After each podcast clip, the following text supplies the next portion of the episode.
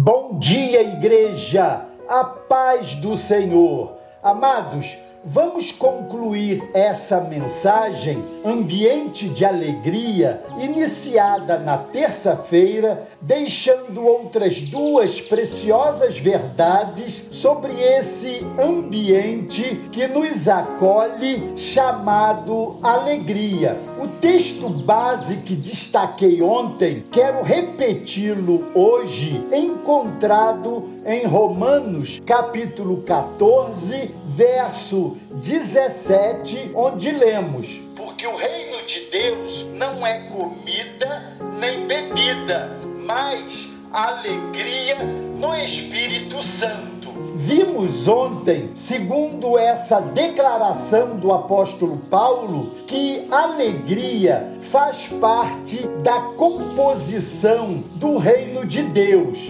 Mas, de acordo com o apóstolo Paulo, o fato de saber que somos a alegria do Senhor, isso em si traz grande alegria ao nosso viver. Esta é a segunda verdade. A alegria do Senhor nos faz igualmente alegres. A razão dessa alegria é simples, ela nos posiciona no patamar de valor, importância e consideração diante do Todo-Poderoso Deus. Em certa ocasião, quando Paulo e Silas estavam presos após o terremoto que sacudiu os alicerces da prisão, todas as portas se abriram e as correntes se soltaram. Diante disso, o carcereiro acordou e pensou que todos os presos tinham fugido, puxando a espada para suicidar-se. Foi interrompido pelo apóstolo com um grito bem alto para que não fizesse aquilo. Naquele momento, Paulo apresentou Jesus ao carcereiro. Ele creu e sua vida foi transformada.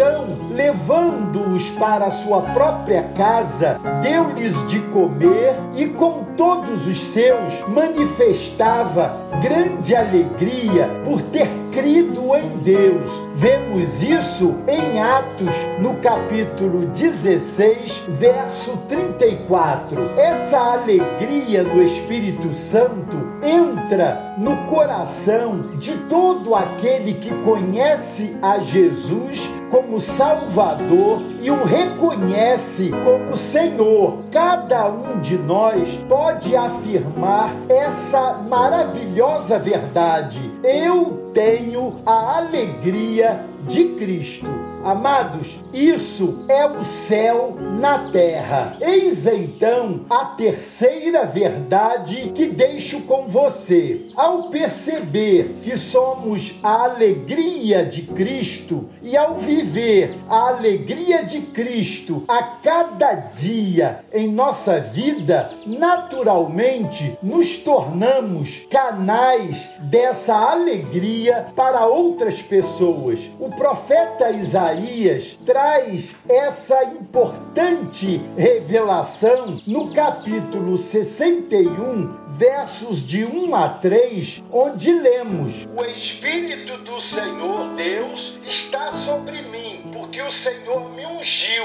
a consolar todos os que choram e a pôr sobre os que choram em Sião uma coroa em vez de cinzas, óleo de alegria em vez de pranto, veste de louvor em vez de espírito angustiado. Amados, fomos ungidos para abençoar outras pessoas, pondo sobre elas uma coroa que traz vida e beleza, derramando óleo de alegria e colocando vestes de louvor. Cada um de nós pode afirmar essa desafiadora verdade. Eu transmito a alegria de Cristo e isso é céu na terra. De fato, cristianismo sem alegria é contradição, pois a alegria faz parte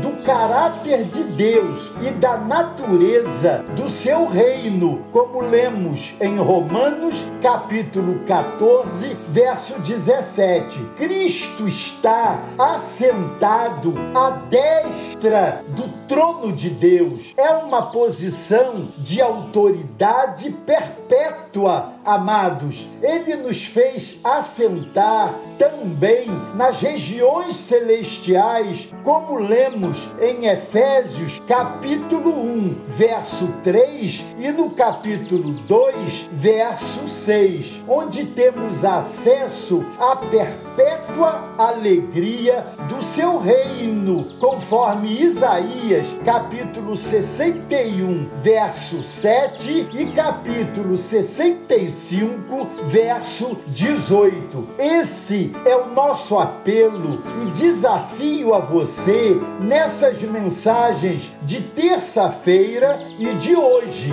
Vamos, pois, ter e transmitir a alegria de Cristo. Vivendo assim, experimentaremos o céu na terra. Amém? Glória a Deus! Se você tem dúvida sobre alguma passagem bíblica, envie um e-mail para bem-vindo arroba primeiroamor.com.br Exatamente assim, tudo junto, que responderemos no programa a Bíblia responde. E assine também o YouTube Igreja do Primeiro Amor. Combinado? Deus os abençoe.